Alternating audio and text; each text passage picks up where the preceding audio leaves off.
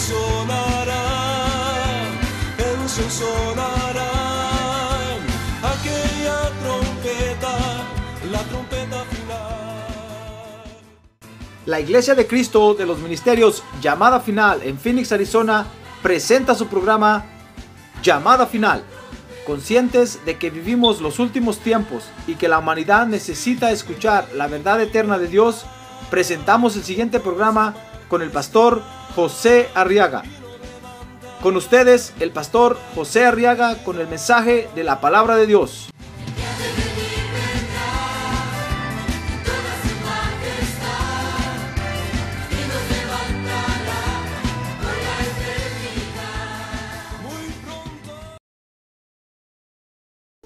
Vamos a leer los versos 41 y 42 del Evangelio de San Lucas capítulo 12.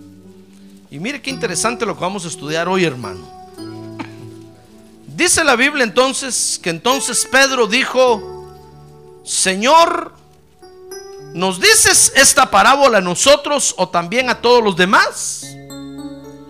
Y el Señor le dijo, ¿quién es pues el mayordomo fiel y prudente? A quien su Señor pondrá sobre sus siervos para que a su tiempo les dé sus raciones. Amén. Oremos ahora por estas peticiones. A gloria a Dios.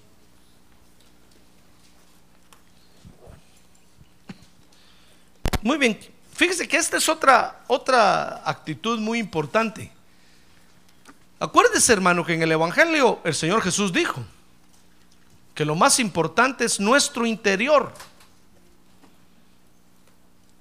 Las intenciones en el Evangelio valen más que los hechos. Acuérdense que la ley, hermano, ¿sabe por qué era fácil la ley? Porque la, la ley castigaba el hecho consumado. Si, si, si no agarraban infraganti al, al, pecador, no le podían hacer nada. Por eso fue que agarraron a aquella mujer adúltera. ¿Se recuerda de eso, verdad? Aunque al hombre no lo agarraron, solo a la mujer. Y la llevaron ante Jesús para apedrearla. Porque, y le dijeron, Señor, hemos agarrado a esta mujer en el mismo hecho, en el mismo acto. Porque la ley castiga, castigaba únicamente el hecho consumado, pero la gracia no, hermano. ¿Usted cree que la gracia es más fácil? Pues fíjese que no. La gracia castiga la intención. Por eso el Señor Jesús dijo, miren, yo, yo, yo les digo, dijo Jesús, en la ley, en la ley les, les dijeron que cualquiera que, que, que toma a la mujer del prójimo adultera, pero yo les digo que solo con que la deseen, dijo el Señor, en su corazón, ya adulteró. Mire cómo es la gracia. ¿Y usted creía que la gracia era más fácil? Ah, hermano, las intenciones delante de Dios valen más ahora que el hecho consumado. Por eso es muy importante que, veamos estas actitudes, porque Dios está viendo nuestras actitudes, hermano. Tal vez usted por fuera está sonriente, pero por dentro está que echa fuego. Dios está viendo lo que tiene por dentro, no lo que tiene por fuera. Dios está viendo la inclinación de su corazón. Fíjese que esta es otra actitud muy importante para Dios. Es la actitud de servicio. Ahora conmigo, la actitud de servicio. Ahora, esta actitud, fíjese, es muy importante porque con esta actitud Dios puede usarnos para hacer su obra en la tierra. ¿Sabe usted que Dios tiene que hacer su obra en la tierra, verdad? Sí, hermano. Pero para eso lo tiene que usar a usted. Lo tiene que. Por eso alguien dijo, Dios hace su obra en la tierra a pesar de nosotros, hermano. Porque muchas veces nosotros echamos a perder la obra de Dios y sin embargo Dios nos anima para que sigamos adelante, hermano. Muchas veces nosotros no queremos hacerla y ahí está el Señor rogándonos para que la hagamos. Porque Dios no puede hacer nada en la tierra si no es a través de nosotros. Por eso es una actitud muy importante. Fíjese que servicio es la utilidad de algo para un fin o para el desempeño de una tarea o función. pero también es el beneficio o favor que se hacen a otra persona. Es decir, el servicio consiste en atender a la otra persona, en hacer algo por alguien. Eso es servicio. Ahora, en el Evangelio, entonces, la actitud de servicio, fíjese, dice Lucas 12, 42, consiste en participar en el Evangelio. Ahora diga conmigo, participar. Consiste en participar en el Evangelio, pero haciendo lo que se debe hacer. No lo que se puede. Porque muchos dicen, no, es que yo hago lo que puedo. Malo. Un día, un día de estos fui a lavar yo mi carro, hermano, y cuando me lo entregaron, cuando, cuando lo recibí, por dentro estaba todo mal limpiado. Entonces llamé yo al encargado y le dije, mire, ¿Sabe cuánto me están cobrando por lavar este carro? No estoy pagando 10 dólares ni 20 dólares. Mire lo que me cobró su patrón. Y mire cómo me está entregando este carro. Oh, sí, me dijo, disculpe, y agarró el trapo. Otra, otra hora. Y entonces cuando lo fui a recibir otra vez, le dije, ahora sí. Me dijo, disculpe, pero es que se hace lo que se puede. Le dije, latino tenía que ser usted. Por eso nunca progresan. No hay que hacer lo que se puede, le dije, hay que hacer lo que se debe. Yo pagué para que me limpien el carro, no para que usted haga lo que pueda, sino para que haga su trabajo como debe ser. Por eso nunca progresamos, hermano, porque siempre estamos haciendo lo que podemos y nos miramos con lástima unos a otros. No, hay que hacer lo que se debe hacer. Si a usted le pagan por, por poner una, una, una, tabla ahí clavada, hágalo bien aunque se lleve cinco horas haciéndolo, hágalo bien, hermano. Por eso le están pagando. No lo que se, lo que se puede, sino lo que se debe. ¿Se acuerda que yo siempre le he enseñado eso a usted, verdad? Entonces dice Lucas 12, 42 que el Señor le dijo, porque Pedro le hizo esta pregunta, ¿se acuerda que leímos eso? Entonces el Señor les contestó, ¿quién es pues el mayordomo, fiel y prudente? Mire, servidor a quien su Señor pondrá sobre sus siervos para que a su tiempo les dé sus raciones. Consiste en participar en el Evangelio, hermano, haciendo lo que se debe hacer. Fíjese que dice la Biblia que David fue fiel a los de su generación, porque les sirvió haciendo lo que tenía que hacer. El día del juicio nadie le va a poder decir al rey David, Nunca nos dijiste, nunca nos predicaste, nunca nos enseñaste. dice que fue fiel en su servicio. Porque eso es lo que tenemos que hacer. Si nosotros, hermano, participamos en el Evangelio haciendo lo que debemos hacer, la obra de Dios va a agarrar un fuego terrible, hermano. Pero si nosotros hacemos la obra de Dios haciendo lo que podemos, la obra de Dios nunca va a crecer ni va a caminar. Al contrario, va a retroceder. Se va a ir para atrás. Entonces, la actitud de servicio en el Evangelio consiste en participar haciendo lo que se debe hacer. Ahora, la actitud de servicio, fíjese hermano, dice Lucas 12, 34, que requiere en primer lugar, usted quiere ser un buen servidor, ¿verdad? antes de que siga, hermano. No va a ser que me va a decir, no, pastor, yo no quiero servir. Yo vengo de oyente. Pues si viene de oyente, de visitante, pues se libra. Pero usted quiere ser un buen servidor de Dios, ¿verdad? ¿Quiere ser un buen servidor en el Evangelio? Amén. Entonces escuche. Fíjese que la actitud de servicio que Dios está viendo en nuestro corazón, hermano, requiere, dice Lucas 34, de que pongamos nuestro corazón en la obra de Dios. Oiga lo que el Señor Jesús dijo. Lucas 12:34, porque donde esté vuestro tesoro, allí también estará vuestro corazón. Ah, gloria a Dios. Gloria a Dios. Mire, la actitud de servicio que Dios requiere de nosotros, hermano, es que pongamos nuestro corazón en la obra de Dios. El problema que nosotros tenemos es que no le damos nuestro corazón a la obra de Dios, hermano. Le damos nuestro corazón a la familia, le damos nuestro corazón hasta en la penca del maguey, ¿lo grabó usted? Y todavía no lo ha ido a recoger. Peor si es ya del rancho, ¿a qué horas va, hermano? Ponemos nuestro corazón en todos lados, menos en la obra de Dios. Por eso cuando venimos a la iglesia nos sentimos ajenos aquí, hermano. Sentimos como que no pertenecemos aquí. Un día me dijo a mí un hermano, pastor, es que, es que yo siempre siento que, que algún día me voy a ir de aquí. Y se fue.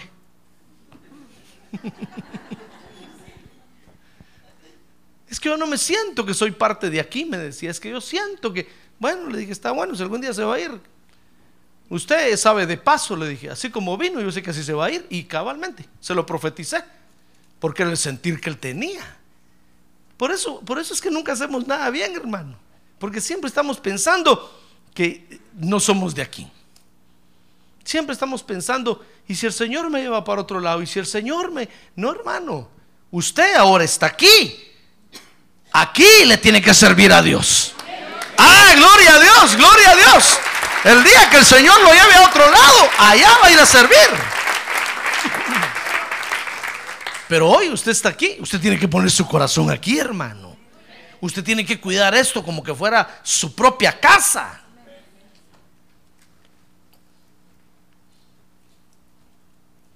Pero ha visto usted eh, el summit que está aquí, eh, no le digo dónde. Un día lunes paseo por ahí en la mañana temprano a dejar a mi hija a la escuela lleno de basura todo el parqueo, hermano. La dije yo, Señor, pobre el dueño de este, de este asunto. Tiene que pagar ahora quien venga a levantar todo el basuraje. Es que nosotros andábamos tras la compra de ese local cuando lo hicieron Summit.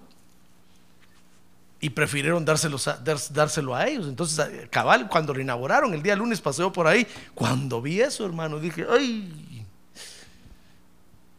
¡Qué cochinero es, hermano!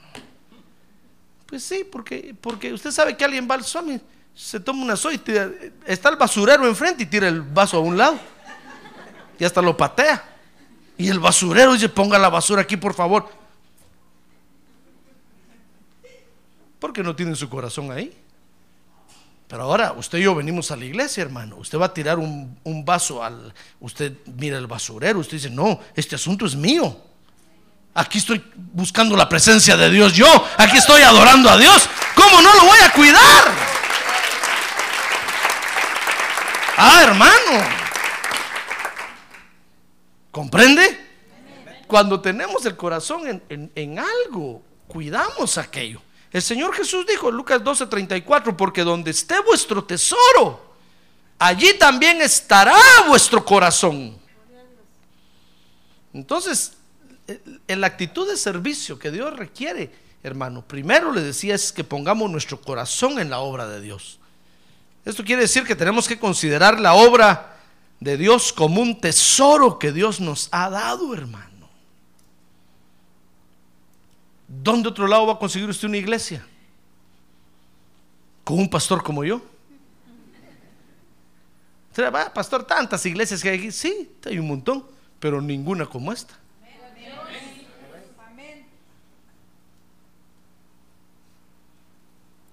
Hay algunos de ustedes que han ido a recorrer iglesias, hermano. Y boom, vuelven a regresar aquí. Pastor, es que no, no encontramos, nos fuimos a buscar y no encontramos en ningún lado. Una vez, una vez yo prediqué algo así, hace años. Y cuando terminó el culto, se me acercó un hermano y me abrazó, pastor, perdóneme, perdóneme. Eso que usted predicó hoy me, eh, dijo, es lo que acabo de hacer yo el domingo y el martes y no sé, me fui a buscar una iglesia porque dije ya no voy a venir a esta iglesia. Y no encontré ninguna iglesia. Tuve que regresar otra vez aquí. Ah, gloria a Dios, le dije, qué bueno hermano. Entonces tenemos que considerar esto que Dios nos está dando como un tesoro, hermano. Es nuestro tesoro en la tierra. Y tenemos que cuidarlo, tenemos que poner nuestro corazón aquí. Es aquí donde estamos haciendo nuestro tesoro para la eternidad. Es aquí donde nos estamos entrenando para adorar a Dios por toda la eternidad, hermano. Ah, gloria a Dios, gloria a Dios. Bendito sea el nombre de Dios.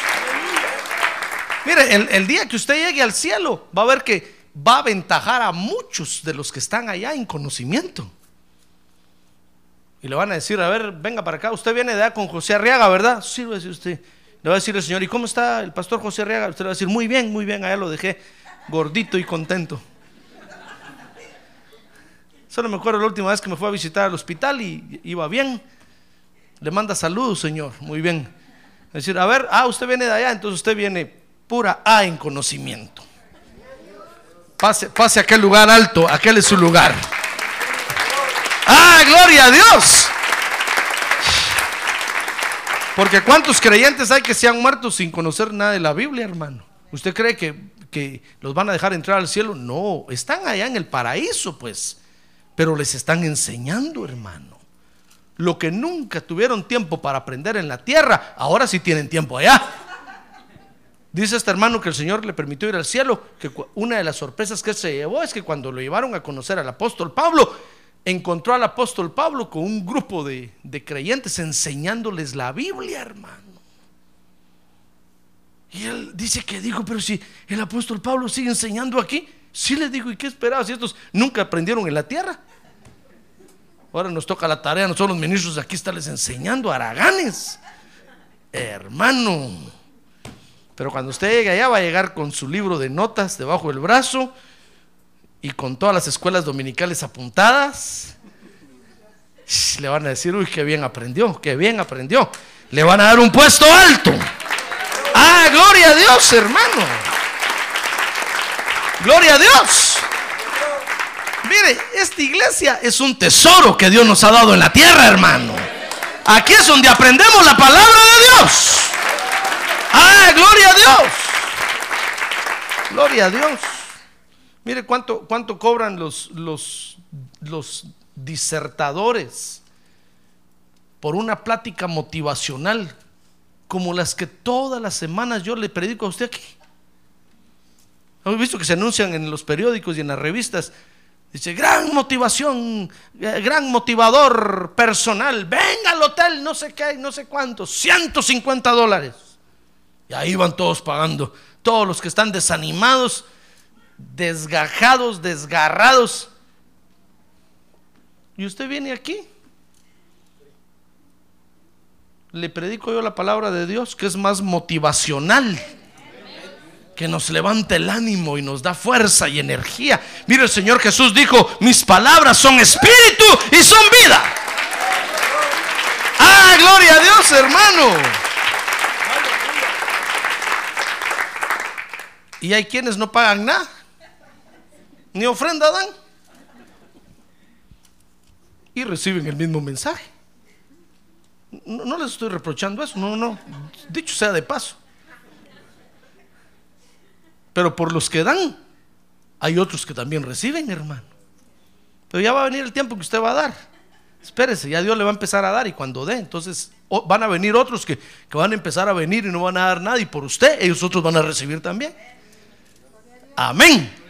Muy bien, entonces tenemos que poner nuestro corazón aquí, hermano. Esto es un tesoro que Dios nos ha dado.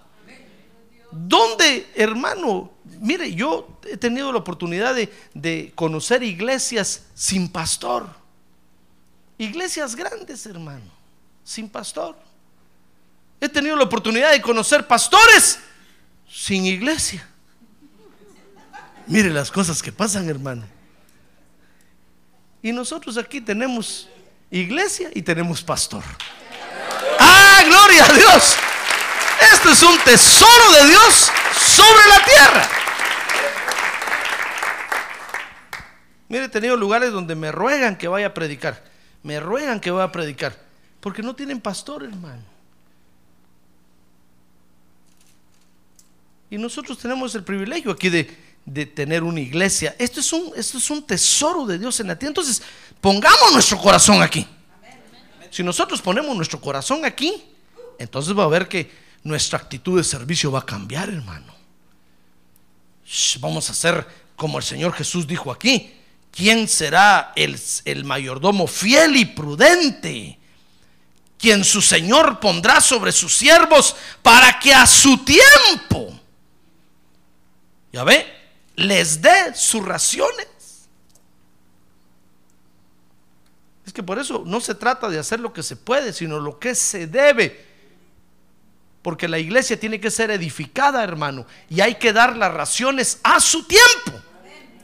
A su tiempo. Para eso se requiere entonces una buena actitud de servicio. Estar conscientes, en primer lugar, hermano, poner nuestro corazón aquí en la obra de Dios. Poner nuestro corazón en la iglesia. Segunda, segunda, segundo requisito de la actitud de servicio. Lucas 12:40. Dice Lucas 12:40, vosotros también estad preparados, porque el Hijo del Hombre vendrá a la hora que no es que no esperéis. Aunque estos versos, quiero, quiero hacer esta aclaración, hermano. Esta, esta, parte de, de la Biblia, el Señor se la está hablando directamente a Israel, no a la iglesia, a Israel. Pero los mismos principios aplican para nosotros, hermano. El Señor está diciendo a Israel ahí, miren, miren, prepárense porque no van a saber ni la hora ni el día cuando yo venga. La Biblia dice que nosotros los creyentes sí lo vamos a saber. A nosotros no nos va a agarrar como ladrón en la noche. A Israel sí los va a agarrar como ladrón en la noche, a nosotros no. A nosotros el Señor nos va a avisar, nos va, nos va a ir avisando, ya voy, ya voy, ya voy, ya voy, ya vine. Ah, gloria a Dios. Gloria a Dios. Pero a Israel no, a Israel lo va a agarrar como ladrón en la noche. Entonces el Señor le está diciendo, miren, prepárense, porque ustedes no saben la hora en, que sus, la hora a la cual su Señor va a venir. Les dijo, vosotros también estad preparados, porque el Hijo del Hombre vendrá a la hora que no esperéis. O que no esperáis. Bueno, no esperéis, dice ahí. A la hora que no esperan, pues. Entonces, el otro requisito de la actitud de servicio es que debemos de estar, debemos de estar preparados, hermano. Ahorita que tiene un lado, prepárese, hermano. Prepárese. Tenemos que estar preparados. Ahora, esta preparación, fíjese, consiste, dice Lucas 12:35, en ser lámparas encendidas. Dice Lucas 12:35, estad siempre preparados y mantened las lámparas encendidas. Usted sabe que nosotros somos lámparas, ¿verdad? Entonces tenemos que estar siempre encendidas, hermano, resplandecientes. Eso quiere decir que tenemos que estar buscando la llenura del Espíritu Santo. Porque la llenura del Espíritu Santo es el aceite que hace arder a la lámpara. Cuando usted no está lleno del Espíritu Santo, hermano, es una lámpara apagada, casi apagada. No alumbra nada. Mire, cuando usted no está lleno del Espíritu Santo, no le dan ganas de hablar del Evangelio. Cuando no está lleno del Espíritu Santo, no le dan ganas de alabar a Dios. No le dan ganas de cantar a Dios. Pero cuando está lleno del Espíritu Santo, hermano, uno lo, único que quiere es estar hablando del Evangelio. Por eso le cae mal a la gente. Porque, porque le dicen a uno, es que, es que solo de la Biblia habla usted. Pues sí, es que uno está emocionado con eso, hermano. Ah, gloria a Dios, solo de la Biblia quiere hablar uno. Gloria a Dios. Pero depende de la llenura del Espíritu Santo. Por eso, cuando, cuando nos miran a nosotros los pastores, una vez me dijo una hermana, pobrecito usted verá, pastor. dije, ¿y por qué, hermano? Porque todo el tiempo tiene que estar en la iglesia. Hoy le dije si eso es lo que deseo. ¿Usted cree que soy pobre por eso? Pobre, usted le dije que viene a los cultos de vez en cuando. A usted sí se la lleva el río. A mí no. Si eso era lo que yo anhelaba. Estar en la iglesia todos los días de mi vida. Y Dios me llamó a predicar el Evangelio. Ah, gloria a Dios, hermano. Pero lo miran a uno como pobrecito porque todos los días, como quien dice, tiene que estar cargando con este asunto. Pues no, no es una carga, es un deleite. El Señor Jesús dijo, tomen mi carga y miren que es ligera, no pesa. Pero cuando uno no está lleno del Espíritu Santo, entonces este asunto se le hace una carga horrible. Ya no quiere uno predicar. Ya no tiene uno nada que predicar. Por eso usted ve que hay pastores que no predican. Tienen invitado tras invitado, invitado tras invitado. Y cuando predican, la gente se aburre. Por eso tienen invitado tras invitado, porque dejaron de llenarse del Espíritu Santo. Y aunque ellos quieren predicar, ya no tienen nada que predicar, se les cierra la Biblia. Acuérdense que la Biblia es un libro que tiene vida, hermano. No encuentran nada. Pero esto, esto no es, no es una carga que mata, no es una, es algo que da vida, hermano. Por eso usted me ve aquí el martes predicando, el viernes predicando y el domingo predicando. El martes predicando, el viernes predicando y el domingo predicando. Será pastor y no se aburre, no, fíjese que no, me emociona, hermano. ¿Sabe qué me emociona? Encontrar cada vez más, más mensajes en la Biblia. Yo le digo, Señor, este asunto nunca se acaba. ¿Cuándo voy a comenzar a repetir mis mensajes? Nunca. Es emocionante, hermano. Entonces, mire esto. Tenemos que estar preparados. ¿Cómo? Pues siendo lámparas encendidas, dice Lucas 12:40, buscando la llenura del Espíritu Santo. Porque cuando, cuando buscamos la llenura del Espíritu Santo, entonces resplandecemos, hermano. Por eso dice el Salmo, Dios envía su luz para hacernos resplandecer. Amén. Muy bien. Tenemos que estar preparados. Dice Lucas 12, 35. Que tenemos, o, Lucas 12, 37, perdón, que tenemos que estar preparados velando. Dice, dichosos aquellos siervos a quienes el Señor al venir haye velando. En verdad os digo que se ceñirá para servir y los sentará a la mesa y acercándose le servirá. Entonces tenemos que estar preparados. Eso quiere decir que tenemos que estar velando. Esto tenemos que entenderlo como estar atentos a la palabra de Dios, hermano. Estar atentos, fíjese, a lo que sucede en el mundo. Porque los, porque los acontecimientos del mundo, fíjese hermano, van marcando nuestra pronta redención. Cada vez que Israel entra en conflicto o en guerra, nosotros decimos que pelee que pelee. Porque nuestra redención se acerca, nuestra redención se acerca. ¿Sabe? Ah, gloria a Dios, hermano, gloria a Dios. Nuestra redención se acerca. Claro, usted dirá, pastor, pero la Biblia dice, pedid por la paz de Jerusalén. Sí, tenemos que pedir por la paz de, Jerusalén, pero nosotros sabemos que un día de estos, fíjese que Israel pelea, sí, ya no, se va, ya no va a retroceder, hermano. Entonces todas las naciones se van a dejar ir contra Israel, así como se, se dejaron ir contra Irak, contra, contra eh, Irán o contra, ¿quién fue el otro país? Las Naciones Unidas va a convocar a todas las naciones y se van a dejar ir contra Israel. Ese va a ser el Armagedón. Entonces levantemos la cara al cielo porque nuestra redención estará cerca, cerca, cerca gloria a Dios, hermano, gloria a Dios. A ver, diga, gloria a Dios. Entonces tenemos que estar velando. Eso quiere decir atentos a la palabra de Dios. Hermano, tenemos que estar, fíjese,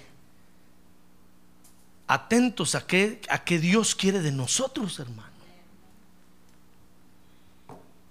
Porque ¿por qué lo tiene Dios a usted todavía en la iglesia, hermano?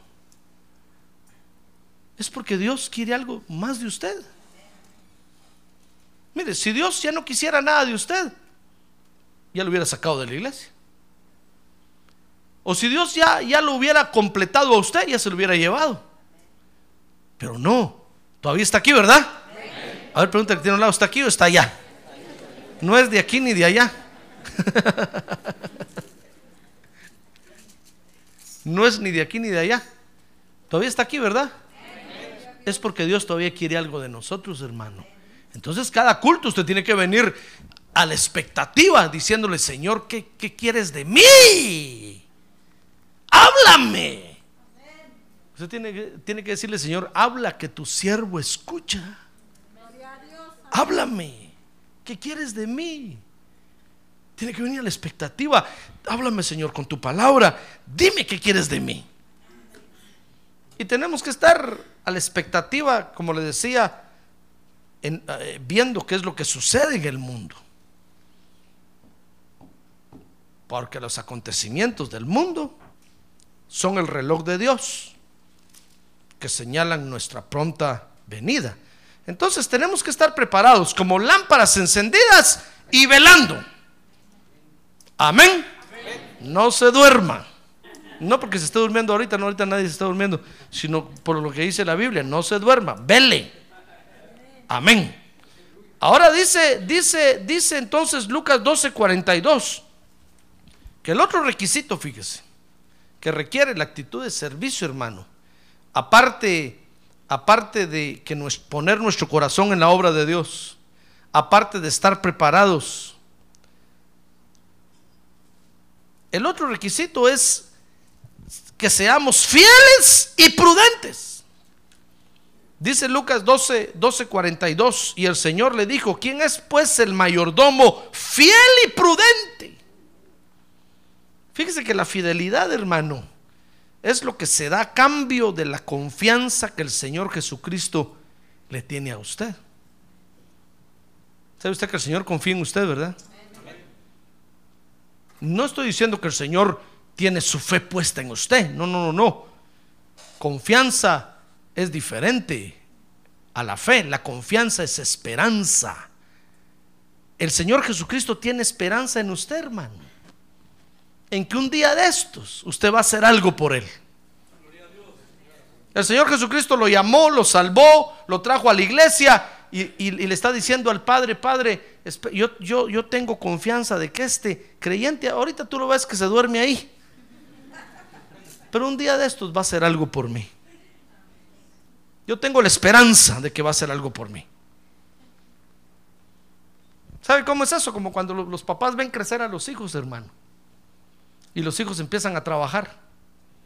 Y los papás tienen la esperanza que algún día les paguen un bill de la luz siquiera un mes. Y el hijo no da nada, hermano. Más esconde en el colchón el dinero. Y entonces un día le dice, le dice a, papá y a mamá, quiero que me lleven al banco, voy a abrir una mi cuenta. Hoy dicen los papás, hoy nos va a pagar, hoy nos va a pagar. Todo el dinero lo mete al banco. Y uno da la firma por ellos, dice.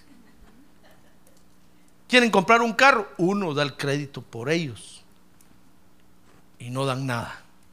Pero uno dice, yo tengo la esperanza que un día de estos va a despertar y va a hacer algo por mí. Y el papá le pasa los biles enfrente así. Y el otro se voltea, hermano. y dice, pero yo tengo la esperanza que un día Es que es, igual, es igual el, el, caso, hermano. Nosotros venimos a la iglesia y el Señor tiene la esperanza que un día hagamos algo por Él, hermano. El Señor dice, algún día se va a atrever a pedirle un privilegio al pastor. Algún día. Ya va, ya va, ya mero. Y no pide. Y el que pide y no cumple, el Señor dice, algún día va a cumplir, ya, va a cumplir. Algún día se va a atrever a, tomar el micrófono e ir a gritar a la esquina del parque, Jesucristo salva. Yo tengo la esperanza, dice el Señor, allá en el cielo, a a la diestra del Padre. Padre, yo tengo la esperanza de que un día, y ahí sigue usted dormido, y la obra de Dios esperando que alguien la eche a andar, hermano, esperando que alguien la apoye, esperando que alguien le empuje porque todos van subidos en la carreta. ¿Se acuerda aquel, aquel asunto, verdad? Se lo voy a contar. Para los que no lo saben, hermano. Es que vino un hermano conmigo y dijo, pastor, me dijo, fíjese que lo soñé. Oh, le dije, qué bueno. Iba usted, me dijo, empujando una carreta en una loma. En un camino de tierra y piedras, ahí usted empujando la carreta y sudaba y empujaba la carreta y decía, pobre mi pastor, Señor, dale fuerzas. Oh, le dije, gracias, hermano, pidió por mí. Entonces me acordé, hermano. Y le dije, ¿y usted dónde estaba? Yo estaba subido arriba de la carreta, me dijo. y miraba que usted empujaba y apenas caminaba un poquito. Yo le decía, "Pa, empuje más, empuje más. Y otro paso. Ya va, pastor, ya va a subir. Hermano. Yo le dije, mi hermano, usted es un sinvergüenza, hombre. Está viendo que yo aquí y usted subió en la carreta. Bájese de la carreta, le dije a Aragán y empuje. Si todos empujáramos este asunto, hace rato hubiera agarrado, hubiéramos llegado ya a la, a la cúspide, hermano. Pero hay quienes van durmiendo arriba de la carreta. Otros dicen, no, no, yo no me meto. No, no, no, no, no. Ahí es asunto de ellos, es asunto del pastor. No, no, no, no, no. Otra vez estuvimos a punto de que nos dieran un crédito, un banco. Y cuando le preguntaron a un hermano, a una hermana de la iglesia, mira, ¿y cómo está tu iglesia? Dijo, pues yo no sé, me parece que tienen mal crédito, están quebrados. No cerraron el crédito, hermano.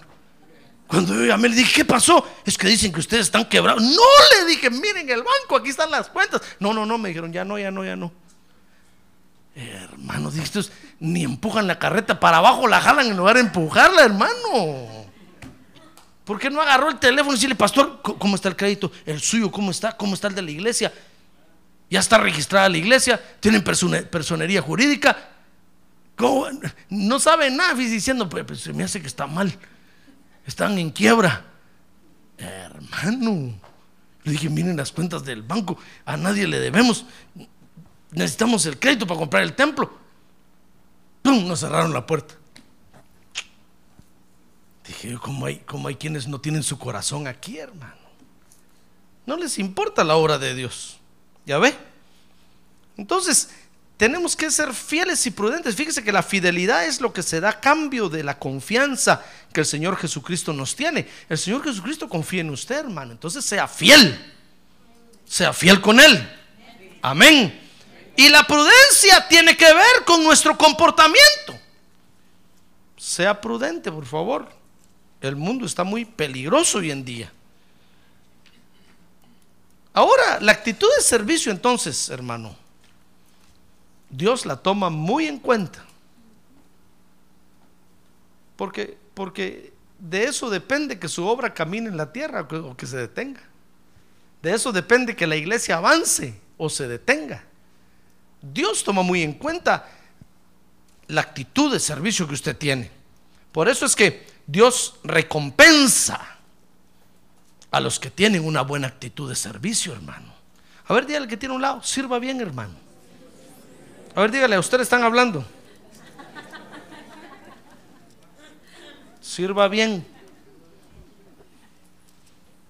El que sirve, sirve. Como aquel anuncio, el que manda, manda. El que no manda, no manda.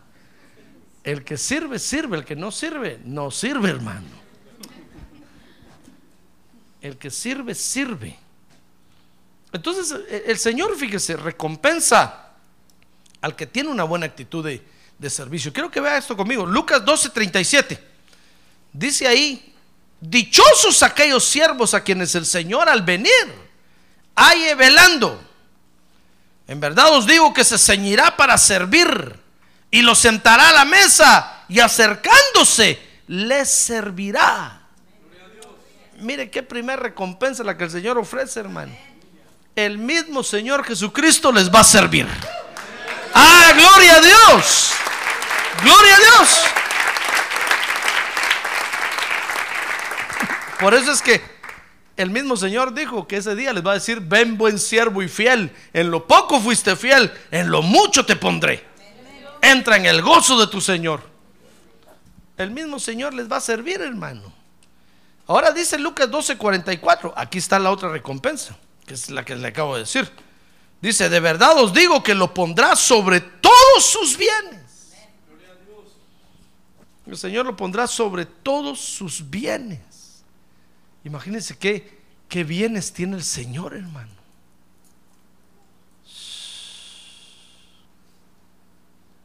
¿Por qué cree usted que el Señor está ahorita a la diestra del Padre? ¿Sabe usted que el Señor Jesucristo está a la diestra del Padre, verdad? El que está aquí es el Espíritu Santo de Dios. ¿Por qué cree usted que está a la diestra del Padre? Nunca se ha puesto a pensar por qué al resucitar no se quedó en la tierra, sino que ascendió y se sentó a la diestra del Padre. Usted dirá, pastor, es que está haciendo la tarea de intercesión en el lugar santísimo. Sí, es cierto. Pero ¿sabe por qué, hermano? Porque tiene muchas otras creaciones que atender. No crea usted que solo, solo, solo somos nosotros. Tiene muchas otras cosas que hacer, hermano. Imagínense qué bienes tendrá el Señor. ¿En qué carro se subirá para ir a dar una vueltecita ahí? Si, si es el rey de reyes. Ah, es el Señor de señores. Ah, hermano. ¿Qué bienes tendrá? Pues sabe, la recompensa consiste en que va a poner al que mantenga una buena actitud de servicio, siempre lo va a poner sobre todos sus bienes. Esto es real, hermano. ¿Sabe usted que es real? ¿Sabe usted que el Señor tiene bienes aquí en la tierra, verdad? ¿Y qué tal si lo empieza a poner sobre sus bienes aquí en la tierra? Es que Dios sabe recompensar a los que le sirven. Ahora, dice ahí el Señor hablando de esto, que la negligencia del servidor, fíjese, también la va a castigar. Porque este asunto, fíjese hermano, este asunto no, no es que usted venga a hacer lo que quiera, lo que pueda, o que venga y no haga nada. No, tiene que hacer algo, hermano. Usted tiene que descubrir qué es lo que tiene que hacer. Dice la Biblia que cuando Judas descubrió que era lo que tenía que hacer, ¿sabe? El Señor le dijo, mira Judas, lo que tienes que hacer, ve y hazlo pronto. Y bien hecho, por favor. No vas a hacer lo que puedas, bien hecho. Judas, con mucho gusto le dijo el Señor. Por eso dicen los que encontraron el Evangelio de Judas, ha oído eso, ¿verdad? Que Judas escribió ahí que lo único que hizo fue hacer lo que el Señor lo mandó a hacer. Pues sí, si eso era lo que tenía que hacer. Judas fue, hermano, y fue a vender a Jesús. Y lo vendió exactamente por lo que la Biblia decía, 30 monedas de plata. Imagínense, Judas no dijo, va, denme en 15 pues. Te damos 10, va, denme en 5. No, 30 monedas de plata le dieron. ¿Hizo bien su papel o no? Lo hizo. Y eso que era para mal. Ahora usted y yo, que somos hijos de Dios, imagínense qué cosas buenas tenemos que hacer para Dios, hermano. Algo tenemos que hacer para el Señor. A ver, diga que tiene a un lado. Usted tiene que hacer algo para el Señor. Despierte. No se duerma. Algo tiene que hacer para Él. Algo, algo. Algo. Que no se le va a ir la vida, hermano, sin hacer nada para el Señor, por favor. Algo tiene que hacer para el Señor, hermano. Aunque sea pararse en la esquina y repartir tratados, aunque sea, fíjese. Pero algo tiene que hacer usted por Él. Eso lo tiene que descubrir usted.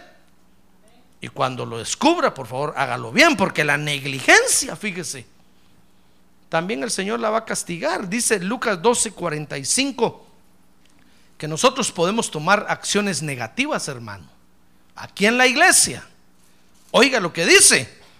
Pero si aquel siervo dice en su corazón, mi Señor tardará en venir, y empieza a golpear a los criados y a las criadas, y a comer, y a beber, y a embriagarse. Nosotros podemos tomar acciones negativas, hermano. No crea usted que porque usted es hijo de Dios, ya no puede hacer cosas malas. Claro que puede. Usted puede decir, no, pero sí, para que el Señor Jesucristo regrese, peor si todavía faltan 50 años. De aquí a 50 años yo voy a tener, no le digo cuántos, 51. Todavía me da tiempo. No hay tanta precisión de ir a la iglesia para prepararse y estar velando. No, me da tiempo ir a, al mundo, al pajarito. Me da tiempo de ahí hacer tantas cosas. Porque podemos tomar podemos tomar decisiones negativas, hermano. Pero dice Lucas 12:46 que el Señor de aquel siervo llegará un día cuando él no lo espera y a una hora que no sabe y lo azotará severamente y le asignará un lugar con los incrédulos. Porque la negligencia el Señor la castiga, hermano. Usted, usted, usted y yo, fíjese, usted y yo ahora no tenemos opción. Usted no, usted no puede decir ahora, no, yo, yo no le sirvo a Dios. Dice la Biblia que usted y yo ahora somos esclavos de Jesucristo. Porque dice la Biblia que realmente no hay libre ninguno. O se es esclavo del diablo o se es esclavo de Cristo. Pero no hay nadie que sea libre. Cuando usted allá afuera que, que, la gente dice, no, pero es que tiene libre albedrío, nadie tiene libre albedrío. O es esclavo del diablo o es esclavo de Cristo. Nadie puede pensar por sí mismo. Si usted y yo ahora somos esclavos de Cristo, ¿usted cree que usted tiene opción de servir o no? ¿Tiene qué? Esclavo, esclavo, hermano. No tiene opción. Tiene que levantarse a las 5 de la mañana. Tiene que servir. Amén. Entonces, la negligencia el Señor la va a recompensar. Dice que eh, el que, el que, el que tome decisiones malas así, un día el Señor lo va a encontrar y le va a pegar una zarandeada. Se va a acordar de sangoloteo. Ahora, note esto, mire qué interesante esto, hermano. Mire, el Señor, el Señor enseñó ahí que nadie tiene pretexto para no servir. Nadie. Nadie puede decir, pastor, es que si usted viera mi situación, no es pretexto. Pastor, es que si usted viera que no es pretexto. Mire, le voy, le, voy, quiero que vea conmigo los tres, los tres ejemplos de pretextos que nosotros ponemos para no servir. Dice Lucas 12, 47 y 48. Y aquel siervo que sabía la voluntad de su Señor y no se preparó ni obró conforme a su voluntad, recibirá muchos azotes. Esa es la gran tribulación. Pero el que no la sabía e hizo cosas que merecían castigo, será azotado poco. A todo el que se le haya dado mucho, mucho se le demandará de él. Y, al que mucho le han confiado, más le exigirán. Mire, usted no puede decir, pastor, es que, es que yo no sé, yo, yo, yo, no, yo no sirvo porque, porque no sé cuál es la voluntad de Dios. No es pretexto, haga algo, acomídase. Es que no sé si ya con los niños o en la alabanza o agarrándole usted el micrófono, aunque sea estas hojas van a sacudir, pero haga algo, acomídase. Mire, tienen polvo, telas de araña. Haga algo, acomídase mientras averigua cuál es la voluntad de Dios para usted, haga algo, hermano. Haga algo. No esté sentado ahí diciendo, Dios, muéstrame tu voluntad. Muéstrame tu voluntad. En el segundo ronquido le pasaron 10 años ya. Otro ronquido y ahí se va a quedar. No, haga algo, hermano. Dígale, Señor, en lo que me enseñas tu voluntad, voy a, sacudir aunque sea estas cuestas. Y sacudiendo ahí, el Señor le va a mostrar su voluntad, hermano. Pero nadie tiene pretexto. Usted no puede decirle, Señor, es que yo no sabía si era pastor o evangelista. No sabía si era maestro o profeta. No sabía si era apóstol o no sabía qué era. Pues en lo que se averigua, hermano, párese en la esquina y grite ahí que Cristo salva. ¡Ah, gloria a Dios! Gloria a Dios.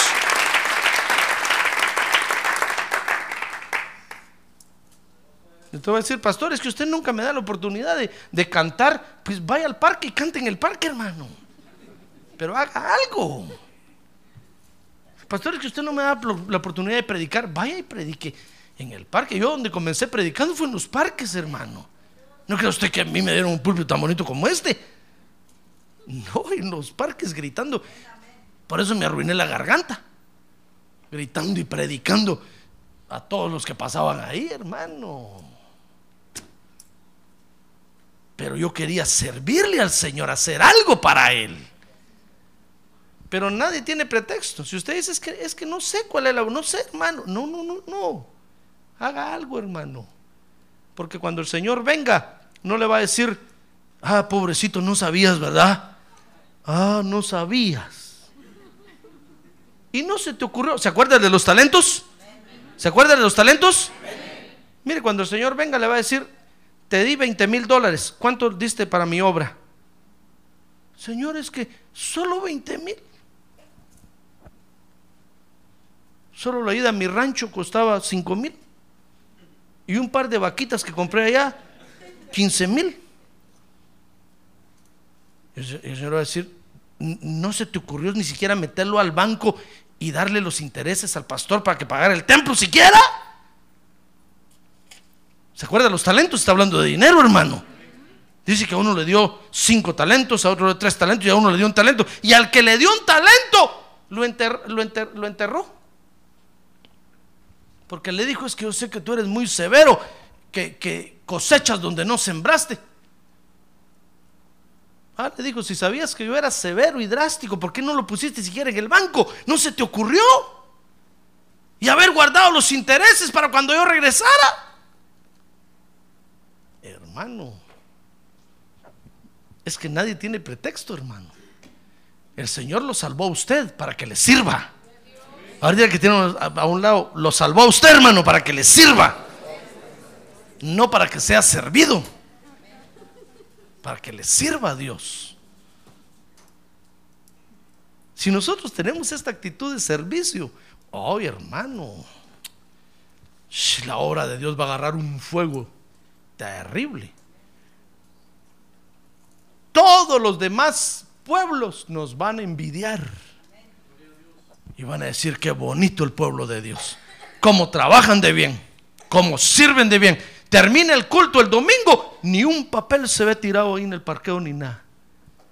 El lunes pas- paso yo por enfrente. todo bien limpio. No así es que el hermano de mantenimiento a las 4 de la mañana llega a recoger los basuras. No, no, no, no. Es que el pueblo de Dios ama la obra de Dios. Cuida la obra de Dios. Tiene su corazón puesto en la obra de Dios. Ah, gloria a Dios. Nadie tiene pretexto para no servir. Pero usted era pastor, pero es que fíjese que no sé si esta es mi iglesia o si es aquella. Mire, en lo que averigua, haga algo, hermano. La comida sí. Hay sillas que limpiar, hay paredes que pintar, hay focos que cambiar. Algo hay que hacer, algo, pero haga algo. El día que usted ya sepa la voluntad de Dios, gloria a Dios, aleluya, amén. Que Dios lo bendiga, que le vaya bien. Hasta en verso me salió, ya ve. Vengo inspirado hoy.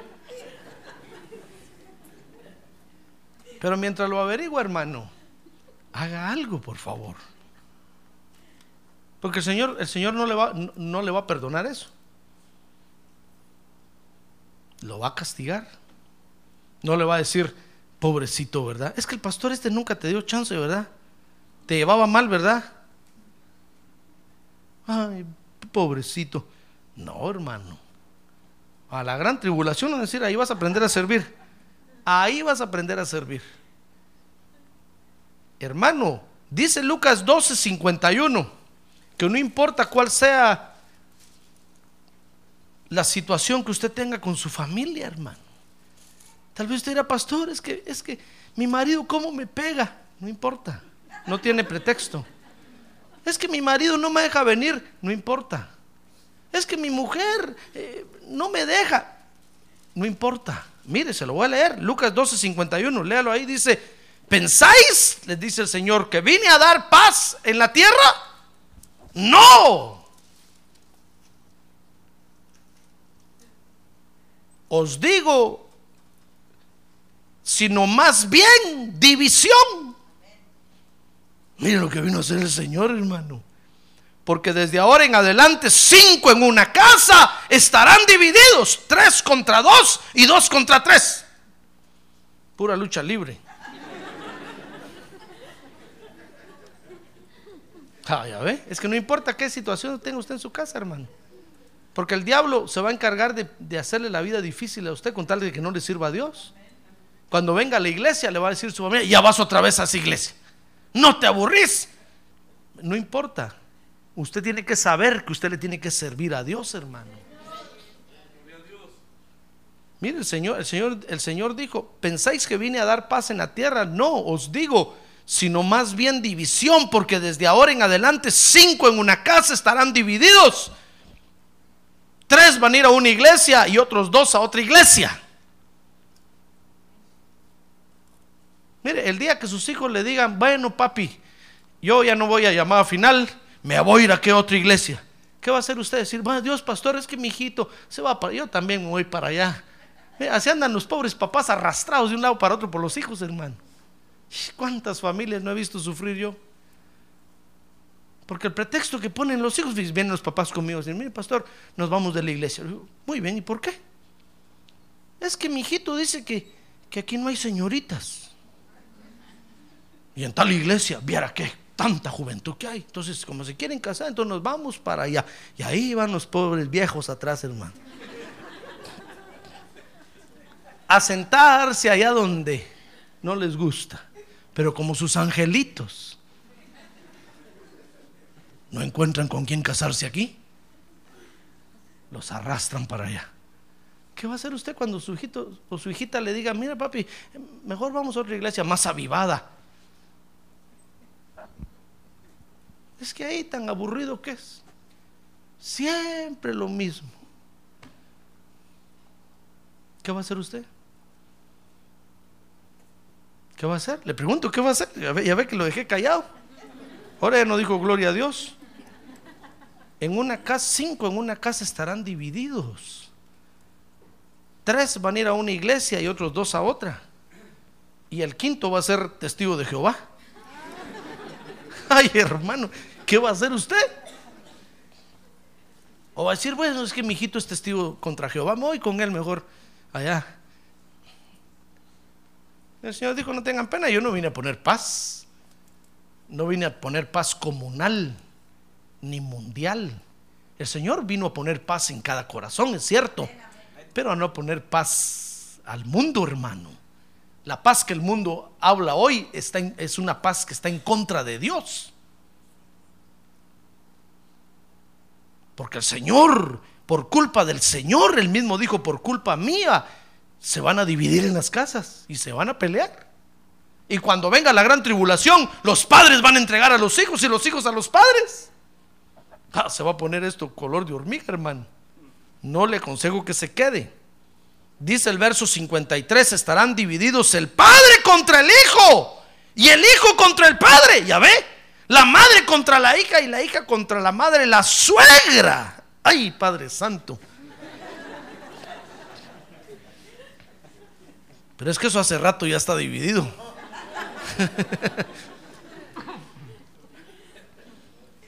La suegra contra su nuera y la nuera contra su suegra. Mire, ¿qué va a hacer usted cuando le diga a la suegra, pues a llamar, al final ya no vas? ¿Qué va a hacer usted? Sí, sí mami. Pues le, va a decir, le va a decir, mire, suegra, yo la respeto mucho, usted es la mamá de mi marido, pero yo voy a ir a donde el Dios me diga que vaya. Y ni usted ni nadie me va a detener.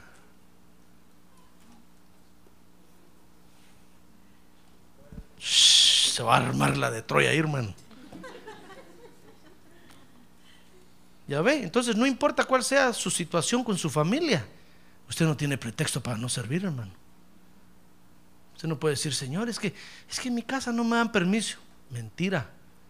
Es que es que mis papás se enojan. Mentira. ¿Se acuerda cuando Jesús se quedó en el templo sirviendo? Aprendiendo los doctores de la ley. Cuando llegó María y José y María le dijo, hijo, ¿qué nos has hecho? Jesús le dijo, a mí qué me importa. ¿Acaso no saben que en la casa de mi padre me conviene siempre estar? Ah, hermano. Es que nadie tiene pretexto. Usted no puede decir, no, pastor, es que el martes mi mujer me regaña. El viernes mi hijito se enoja. Eh, bueno, usted es, es siervo de Jesucristo, sí o no. ¿Es siervo de Jesucristo, sí o no? Bueno, entonces sírvale, hermano. No importa cuál sea, le dije primero, si conoce o no conoce la voluntad del Señor. No importa cuál sea la situación con su familia. Oiga este otro hermano. No importa qué tiempo estemos viviendo. Ja. Está bonito esto, ¿verdad? Voy a escribir un libro yo de esto, hermano. No importa qué tiempo estemos viviendo, hermano. Usted puede decir, pastores, que a las 7 de la noche empiezan a salir los ladrones por ahí, por donde ustedes se fueron. No importa, no tiene pretexto. Venga y sirva. Mire, otra vez fui a una iglesia al, centro de Los Ángeles.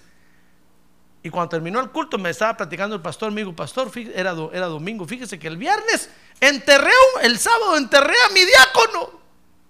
¿Y qué pasó? Es que el viernes pasado hicimos una vigilia aquí y terminando terminamos la vigilia a las cinco y media de la mañana, nos despedimos, él bajó porque era un edificio, bajó las gradas y se fue caminando por la banqueta, en eso pasaron unos pandilleros, se agarraron a balazos y solo él murió. Lo balearon. El sábado lo enterramos. Yo le dije, mire hermano, y la iglesia se vació. Llena estaba la iglesia, hermano. Un montón, ya ni cabían, ni todos parados. Yo pensé que no iban a venir porque habían baleado al diácono. Es que no importa qué tiempo estemos viviendo, hermano. Nadie tiene pretexto. Mejor si es en medio de las balas, más emocionante. Dice usted, pastor, es que empiezan a pedrear el templo. No importa, no tiene pretexto, hermano. ¿Comprende? Mire, se lo voy a leer aquí. Dice Lucas 12:54. Decía también a las multitudes, cuando veis una nube que se levanta en el poniente, al instante decís, viene un aguacero, y así sucede. Verso 57, ¿por qué no juzgáis por vosotros mismos lo que es justo? Mire, es que no importa el tiempo que estemos viviendo, hermano. Mire, hay, hay creyentes que no vienen a la iglesia porque es verano. Y cuando llega el invierno no llegan porque es invierno. Yo le pregunté una vez al pastor ah, de las iglesias del este, le dije, hermano, ¿qué hacen ustedes cuando neva? porque a veces pasan días nevando. Y los cultos, no importa, me dijo. Ahí llegan los hermanos. ¿Y cómo hacen? A saber cómo hacen, me dijo. Pero ahí llegan. Y ahí están en los cultos y adoramos a Dios y le servimos a Dios. Y yo predico la palabra de Dios, me dijo, no importa. Invierno, verano, no importa. Oh, le dije, porque allá conmigo en Arizona, ah, de seguro que allá siempre están. No, le dije, en verano. Dice que trabajan mucho en el día y no llegan en la noche. Y si llegan, se llegan a dormir.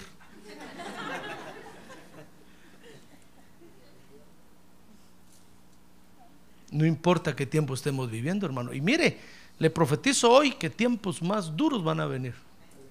El Señor Jesús lo dijo el amor de muchos se va a enfriar. Y nos van a apedrear en las calles. Nos van a disparar. Pero nadie tiene pretexto, hermano. No importa el tiempo que usted esté viviendo. No tiene pretexto. Dice Lucas 12:58 finalmente. Que no importa los problemas que usted tenga en su alma. A ver, quiere ponerse su mano aquí en su corazón y decirle, alma mía, bendice a Jehová. No, mejor aquí en su servicio, porque aquí está el alma, mire. A ver, póngase su mano aquí en su servicio y dígale, alma mía, bendice a Jehová. Bendice al Señor Jesucristo. Amén. No importa qué problemas tenga usted en el alma, hermano. No tiene pretexto. Mire, Dice Lucas 12:58, porque mientras vas con tu adversario para comparecer ante el magistrado, procura en el camino arreglarte con él. Está hablando del enemigo. No sea que te arrastre ante el juez y el juez te entregue al alguacil y el alguacil te eche en la cárcel. Te digo que no saldrás de allí hasta que hayas pagado aún el último centavo. No importa qué problemas tenga usted en su corazón, hermano. No tiene pretexto para no servir. No puede decir usted, Señor, es que es que verás que mi alma rápido se cansa. No, arregle esa situación y sirva. Es que yo soy muy colérico, hermano. Arregle esa situación y sirva. No es que yo, hermano, me desespero si me ponen ahí a cuidar los carros. Arregle eso y sirva. Háblele su alma y dígale, alma, sujétate en el nombre de Jesús. Tenemos que servirle a Dios. Para eso Dios nos llamó. Ya ve, nadie tiene pretexto. Si usted dice, Señor, es que mi trabajo, el Señor se lo va a quitar, va a ver. Y cuando esté sin trabajo, le dice, Señor, dame un trabajo. Dice, pero si tenías trabajo y no me servías, ahora sin trabajo, tal vez me sirves. Es que cuando nosotros decimos es que por mi trabajo, hermano, estamos tentando a Dios, hermano, porque Dios nos dio el trabajo. Y nos lo dio para que vivamos bien, no para que lo pongamos de pretexto, para ni siquiera venir a la iglesia.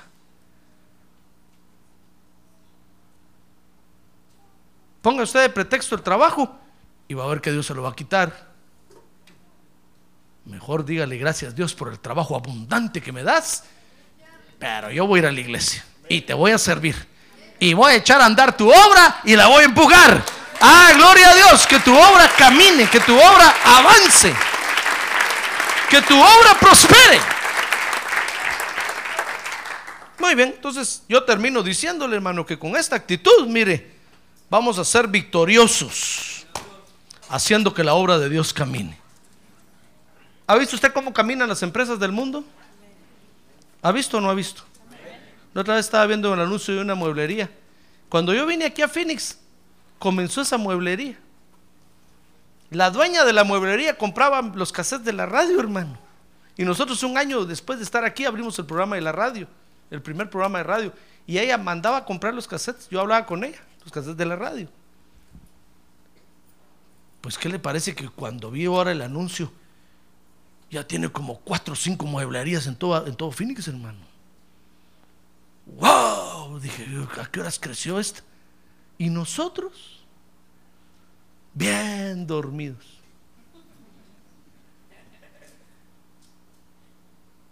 Yo dije, Señor, nosotros debiéramos de tener, si ya tienes cinco, debemos tener 25 iglesias ya en todo esto. ¿Y por qué no? Porque los creyentes bien dormidos no empujan la obra de Dios. Van subidos sobre la carreta. Qué rico que lo van jalando a uno, hermano. Mire, usted dirá, usted dirá, mire, pastor, déjese de cuentos. Ahí usted es el pastor. Usted lo tiene que. Pues fíjese que mi profesión no es pastor. Si, mi profesión fuera pastor, yo tendría que bajar las orejas y la cabeza delante de usted, hermano, y decirle, como no, con mucho gusto. Pero mi profesión no es ser pastor. Entonces todos tenemos que empujar este asunto, hermano. ¿Se da cuenta?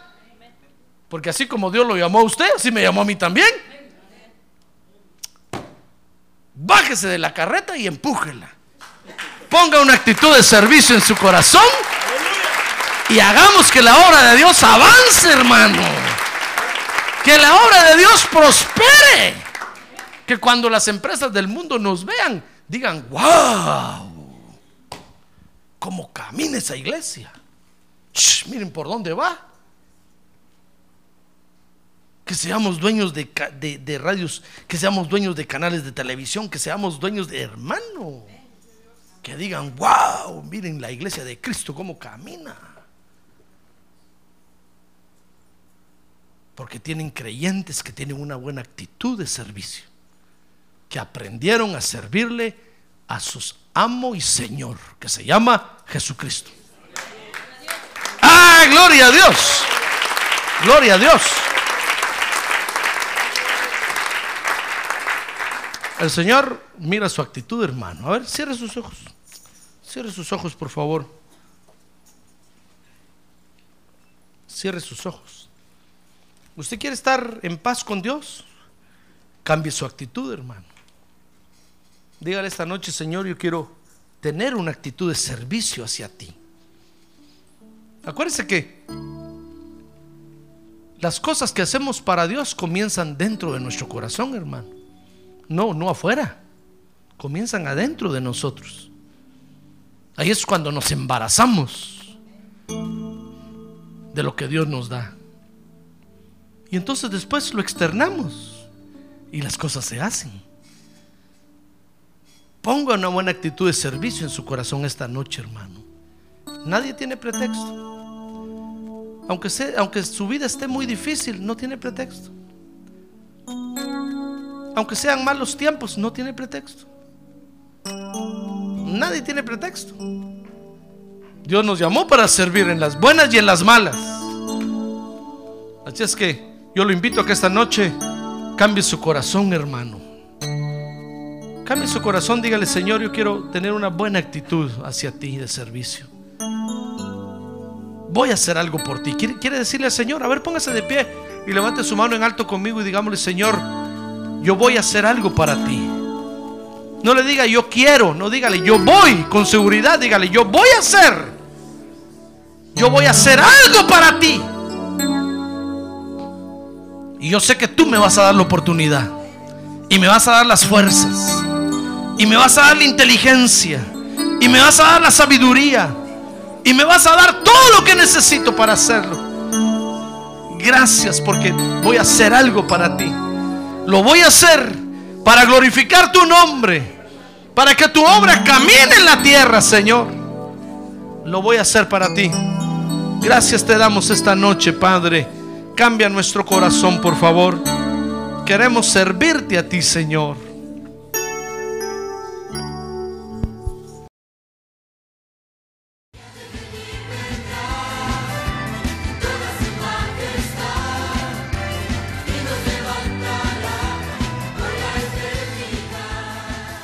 La Iglesia de Cristo de los Ministerios, llamada final en Phoenix, Arizona, cumpliendo con la comisión de Joel 2.1, presentó su programa, Llamada Final.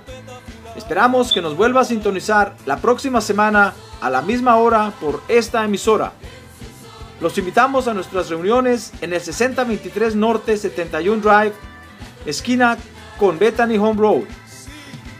Para mayor información puede llamarnos al 623 934 1259 o visitarnos en la internet al www.llamadafinalphoenix.com.